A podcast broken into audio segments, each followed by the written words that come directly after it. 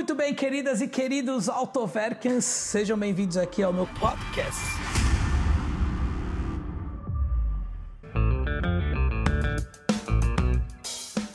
Queridas e queridos Autoverkens que estão aí ouvindo o nosso podcast e aos queridas e queridos Autoverkers que estão assistindo esse vídeo exclusivo para quem é membro do canal do Autoverk.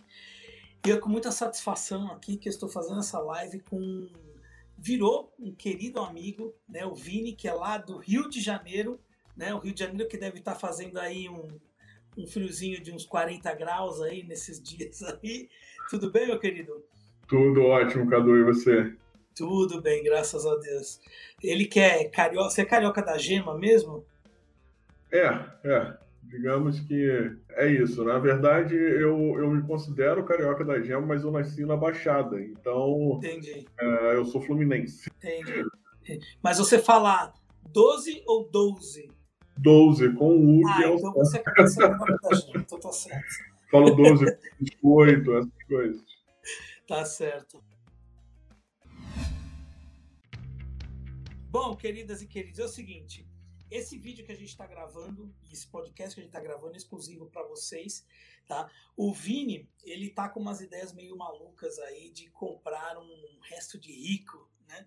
Só que assim, como a maioria de vocês, ele tem uma série de dúvidas em relação a esse tema, né? Mais, uma, mais um medo, às vezes precaução. É... é um cara que gosta de carro, quer um carro melhor, mas infelizmente pelo preço dos carros de hoje importados, você ou até mesmo dos nacionais, né, acaba ficando um pouco difícil aí de você comprar o sonho zero quilômetro riding luxury. Então a gente tem que apelar para os restinhos de rico, não é isso?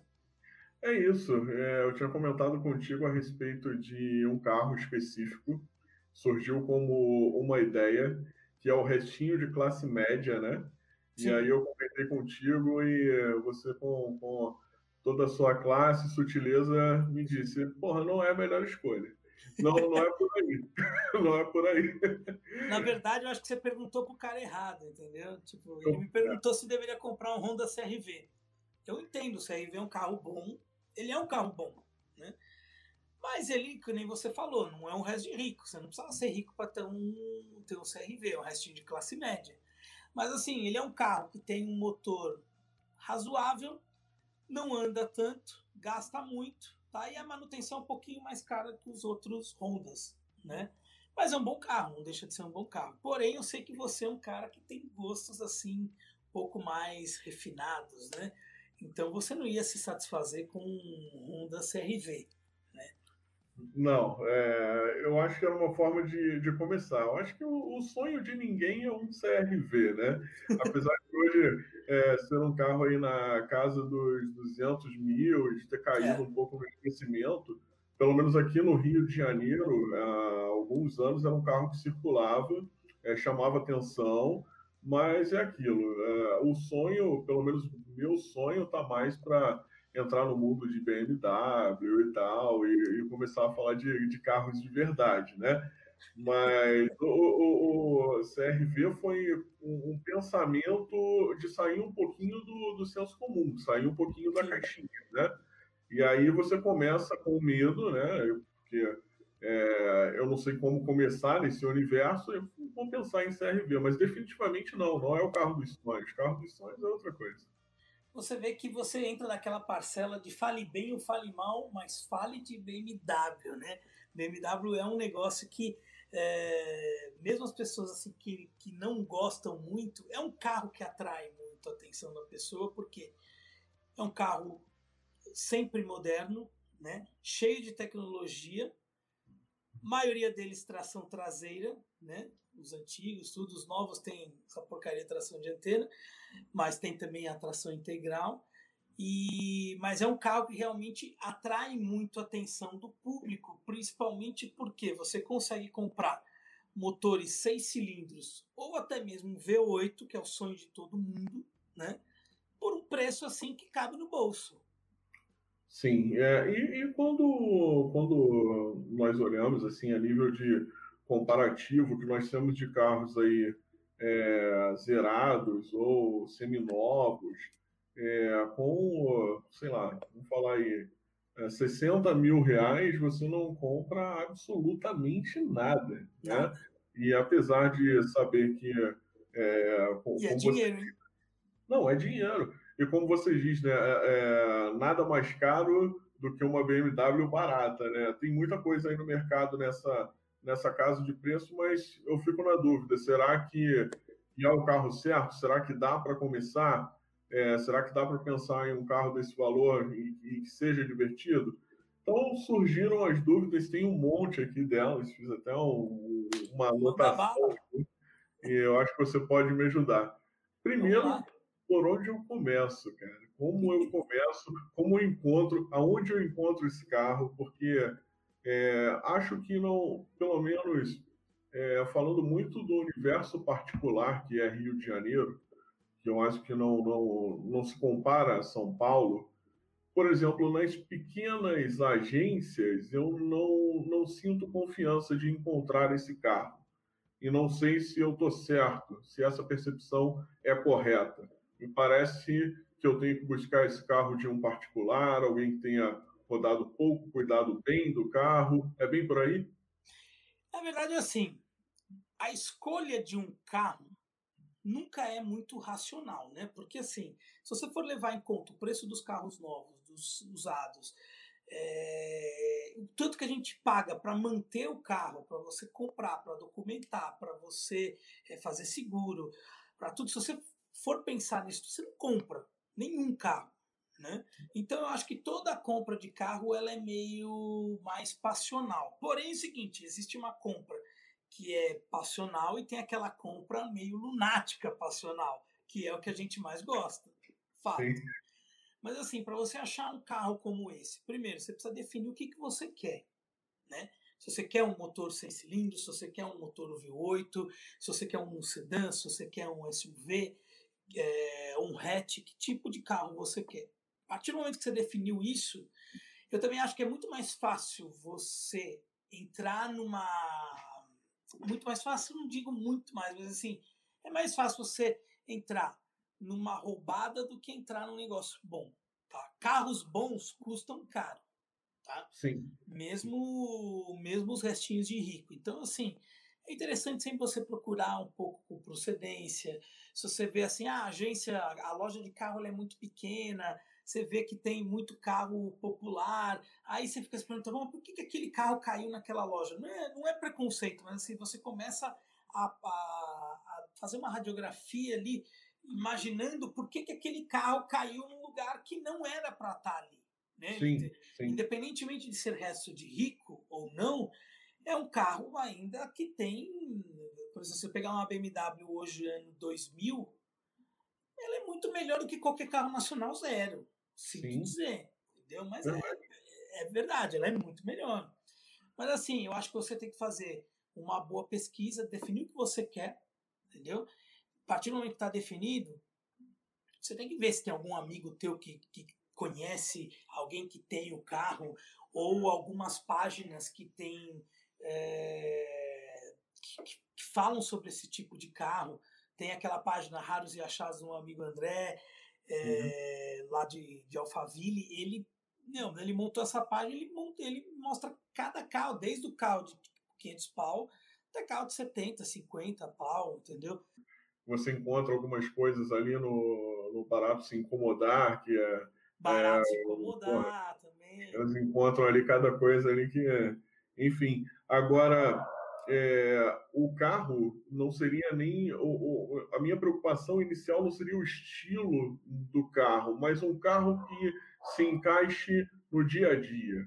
Tá? Então, é, um carro fora da curva, que tenha o, o seu requinte, mas que me Aquele, aquela pitada de glamour, né? Aquela, aquela pitada assim. de glamour, aquele, aquela chegada no restaurante com estilo, sabe? Aquele carro que não dá vergonha de entregar ou que o cara fala para você passar direto e manobrar. Entendeu? Aquele carro diferenciado, basicamente isso. E que sirva no dia a dia. Então tem que levar em consideração, por exemplo, é, consumo, manutenção, enfim. Eu acho que tudo isso é uma, é uma equação, é um equilíbrio, não dá para entrar nesse universo pensando em consumo, já entendi isso, uhum. já entendi, mas eu acho que tem que se encaixar na proposta do carro do dia a dia. Né? Então, eu começo a pensar, fazendo alguns comparativos com os carros populares, é, não tem nenhum carro popular hoje que me atenderia nessa, em, em todos esses aspectos. Eu gostaria realmente de começar a pensar em opções e o que você enxerga nesse cardápio restinho de rico nessa proposta. O que você enxerga assim, o que vem em mente como opção? A primeira coisa que vem, óbvio, é inevitável. Primeiro é BMW, Mercedes, Audi. É... Hoje você consegue comprar Porsche, resto de rico, né? É, dá para comprar, dá para comprar. A questão é, você pontuou muito bem. É, nenhum desses carros, 6 cilindros, V8, vai fazer mais do que 10 km por litro na cidade. Esqueça, não existe isso, não vai fazer. Então, assim, quem é muito ligado, tipo, olha, o fator consumo, ele realmente é um negócio que pega no meu bolso, então não vá para um carro desse. Sim. Entendeu? Não vá para um carro desse. É, é, dificilmente você vai conseguir. É, eu lembro que tipo, na, na minha 540 V8 eu consegui assim meu top master de consumo num tanque na cidade, assim, pegando pouco trânsito, foi 6. E olha que 6 para um motor V8 eu já acho ainda um tipo muito fora da curva. Sim. sim. Entendeu? É, pensando nessa proposta de carro, não é nada muito absurdo. Achei legal. Mas o normal ali, nós estamos falando aí de um 5, 4,5, 5. E quando você, fala o pior caso, porque é melhor você falar o, o, o mais pro lado realista do que do lado sim. do sonho, né? Sim, e quando você para para pensar que não é a mesma gasolina que você vai utilizar, né? É, não, você não vai partir ali para uma comum, uma aditivada, você tem que utilizar uma gasolina de maior qualidade, então isso realmente pesa. A Podium aqui no Rio está uh, acima de R$ reais. Nossa! Aí, acima de 7 Isso porque vocês têm a Petrobras aí do lado, hein, meu? Do lado, é, isso é ótimo, né? Mas enfim, esse assunto não dá para explorar em tão pouco tempo. Agora, é, e não é em todo lugar que você encontra gasolina Podium, por exemplo, disponível. Não é em qualquer lugar. É, por exemplo, onde eu moro atualmente, eu nem sei onde eu abasteceria com Podium. E, é, pelo que eu acompanho, a BMW é um pouco mais sensível a esse fator. É, e também me surgiu essa preocupação. Será que a BMW é a mais adequada, de fato, porque me parece mais sensível a essa, a essa nossa mijolina, como falamos? Então, vamos lá. O assunto gasolina, ele dá pano para manga de sobra, né? Mas, assim, sintetizando bem o assunto, é, eu tenho, tô, aqui, tô com a 550, né? Motor 4.8 V8, 300 e quase 370 cavalos, eu abasteço só em dois postos. Um onde, eu coloco o pódio e numa outra que eu conheço que a gasolina é muito boa e não é adulterada, e nela eu ponho comum. Eu abasteço com comum nessa, porque assim, é, entre você colocar uma gasolina pódio adulterada ruim e uma comum boa, bote a comum boa. Sim, Entendeu? Sim. Então, é, você tem que você tem que mais ou menos nessa linha. Como resolver essa, essa questão? Sinceramente, eu não sei. Cada lugar é um lugar. É, aqui em São Paulo, por exemplo, todo posto BR tem pódio, todo posto da Shell tem a Racing, todo posto da Ipiranga tem aquela Octopro, então é muito mais fácil do que em Sim. algumas praças. Sim. Entendeu? Muito mais fácil. A, a, a probabilidade de dessas gasolinas mais premium serem adulteradas é menor do que a gasolina comum ou a gasolina aditivada, mas existe o caso. Então, é, cada lugar é um lugar e cada um tem que ver aonde, aonde conhece. O que, eu, o que eu vivo de BMW, assim, eu evito ao máximo colocar em qualquer lugar, porque quando a gasolina é ruim, eu já sinto no carro que o carro já não está com a mesma potência, já não Sim. sai do mesmo jeito. Então tem que tomar cuidado que ao longo prazo, médio e longo prazo, isso pode virar um problema sério de manutenção. Sim, e com relação a, a essa sensibilidade de, do nosso combustível, combustível é, brasileiro, uh, há alguma tolerância maior quando a gente fala de BMW, de Mercedes? Por exemplo, Mercedes é mais, enfim, é, eu, eu, sinto que existe uma confiabilidade maior na Mercedes. Eu, eu acredito que o discurso esteja mais inclinado na confiabilidade Mercedes do que BMW. Parece que a BMW é mais sensível. É, é, é bem por aí. O, o pessoal acaba virando que tipo o BMW acaba sendo é, o patinho feio da história. Mas não é bem assim, né? É, é, claro que existe, existem perfis, né? O perfil de cara de Mercedes é um jeito. O design, a pegada do carro, é, a maneira de dirigir é uma. O perfil de cara de BMW é outro.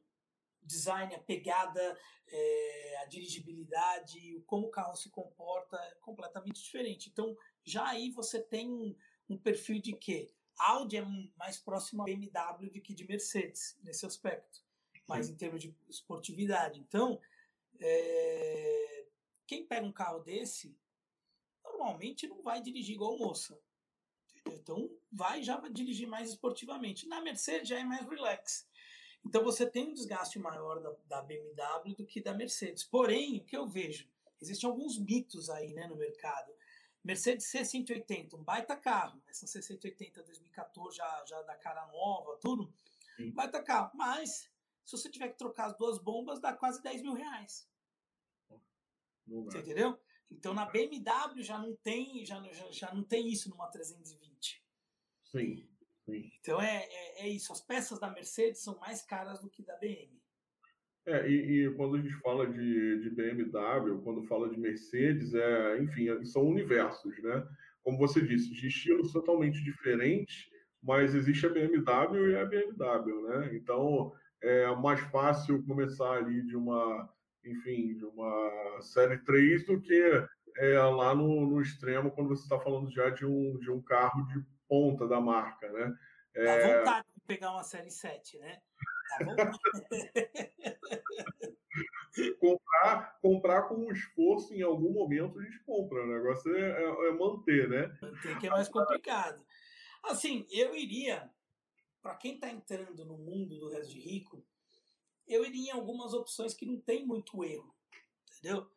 Um Audi A3, um Audi A4, uma série 3, uma classe C, um ah, é que eu gosto muito dos carros alemães, então, tipo, eu sou muito focado ali no, no alemão. Mas, assim, é... eu, eu, eu não começaria, por exemplo, minha vida de resto de rico num Jaguar, num, não começaria num um carro americano, dependendo do carro. Pode até ser, por exemplo, se você um 300C, motor V6, ok, o V8 já é mais complicado, o buraco é bem mais embaixo, a manutenção dele é mais cara às vezes do que BMW Mercedes, entendeu? Aí você precisa pensar, pô, será que vale a pena eu ter um carro americano V8? Tudo bem, o V8 é muito ligado ao carro americano, mas assim, o carro americano não tem aquela a, a pegada do, do alemão, o estilo, o design não tem a esportividade, né? Aí você fica, você tem que colocar na balança, né? Que é um perde-ganha, né? Você Sim. tem que ver o que é mais interessante para você. O que, é? Ah, eu quero ver oito americano mesmo e não, não abro mão. Ah, não, eu prefiro um, uma BMW que ela é mais esportiva. Ah, não, eu prefiro a Mercedes porque ela é mais classuda, mais, é, mais elegante, entendeu? Ou e, por, escolhe um Audi porque está no meio ali. É, eu, eu acho que o, o, o Audi é o, o meio termo, né? Agora, voltando bem no, no início da discussão, quando nós falávamos de carros populares, por exemplo, é, porque nessas opções nós temos aí, acho que agora você vai me matar por essa pergunta. por que não considerar, por exemplo, o Audi A1? Não, Posso te falar? Não acho. Não vou te matar nessa, nessa, nessa sua escolha, não, porque é o seguinte: o Audi A1, eu acho que o quatro portas é legal, tá? Mas ele tem alguns problemas ali de, de, de projeto ali na mecânica. entendeu? De câmbio, não, não é tão legal, aquele versão duas portas. Hoje você comprou o quê? Por 40 mil, né? 40 e poucos mil. Mais ou menos isso, mais ou menos isso. É o preço de um up. Me parece assim, melhor, né? Eu sempre falo assim, nunca, nunca compare o preço do carro zero nacional com o preço do resto de rico, mas é, é impossível não fazer isso, porque você vai falar assim, acabei de fazer, né? Ah, você comprou o Audi A1 pelo preço do up. O Audi A1 é muito melhor que o up. É muito melhor que o Quid, muito melhor do que um HB20, né? Mas é, você tem que entender a proposta, que a pessoa quer. O custo desses carros é muito menor do que o Audi A1. Sim. Eu, é, então eu compraria assim, ah, eu estou comprando o Audi A1 de 45 mil no lugar de um nacional de 65. Então você tem aí 20 pau de, sabe? Ó, se acontecer uma, um probleminha aqui, outro ali, fazer uma coisa. Se bem que a, a manutenção do Audi A1 não é tão cara quanto a dos outros. Mas é mais cara do que um nacional. Sim. É, agora, como você disse, é, é quase impossível não fazer esse comparativo. Na casa de 45 mil, eu estou falando de HB20, opções aqui de mercado. HB... HB20, UP, é, uh, tem o que mais aqui? Quid. Então, Nossa cara, Senhora! O Quid, já entrou no Quid? Olha, um dia eu queria me incomodar, aí eu eu tava sem fazer nada, tudo fui na concessionária ver um troço desse aí. Cara, é ridículo. Por exemplo, nós dois no carro a gente não cabe. Um não cabe, cara. Que eu falar, é ombro cabe. a ombro ali, cara. Não, não, não dá. Cabe. cabe. É, é um carro muito estreito, muito estreito mesmo. É... Olha, eu, eu acho que o Quid é um carro bom para trabalho, no seguinte sentido. É... Para net, para vivo, para telefonia, entendeu? Sim. É um carro que eles conseguem comprar muito barato e é um carro de trabalho. carro de trabalho. Sim. Sim. Não, eu, não, eu, não, eu não acho possível cinco pessoas fazerem uma viagem de 300, 400 quilômetros no Quid, com mala e tudo. Não tem como. Não, não tem. tem. Não, mas é, é, você considera, então, pelo menos considera o Quid e o Mini SUV como a marca vende, né? O quê? É o que os caras dizem, pô. Não, não dá, né? Não, não dá, condição, cara. Né? Não tem não condição. Dá. Não é SUV, né, gente? Para.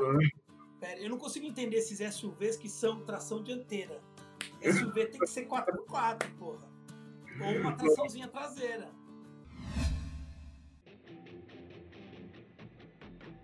É, eu acho, então, diante de tudo que você falou, realmente, é, tirando esses mitos da frente de BMW, eu acho que realmente começar aí é, pelo mundo BMW seria, seria uma boa, seria um, um bom caminho.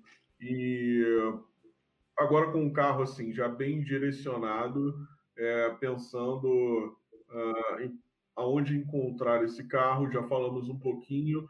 É, o que não fazer de cagada nesse momento, quais cuidados tomar e o que olhar nesse carro. É óbvio que hoje nós temos serviços aí é, à disposição para nós consultarmos aí a procedência do carro, enfim, questão estrutural, mas sempre tem aquela, aquela aquele probleminha que dá para identificar antes disso tudo, né? O que olhar nesse carro? Olha, a primeira coisa é a seguinte: hoje você já não compra mais esse carro é, sem informação. Você pode ir no YouTube, você vai ter muita informação, no Google, você tem muita informação sobre os carros.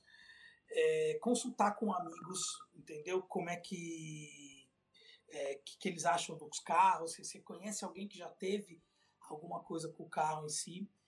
É, achado esse carro, você também não compra mais um carro desse sem antes fazer uma pré-compra entendeu? Levar num lugar de confiança onde você possa, é, onde você confie lá no mecânico, confie lá na oficina para ele fazer a avaliação mecânica do carro, entendeu? Você vai andar no carro.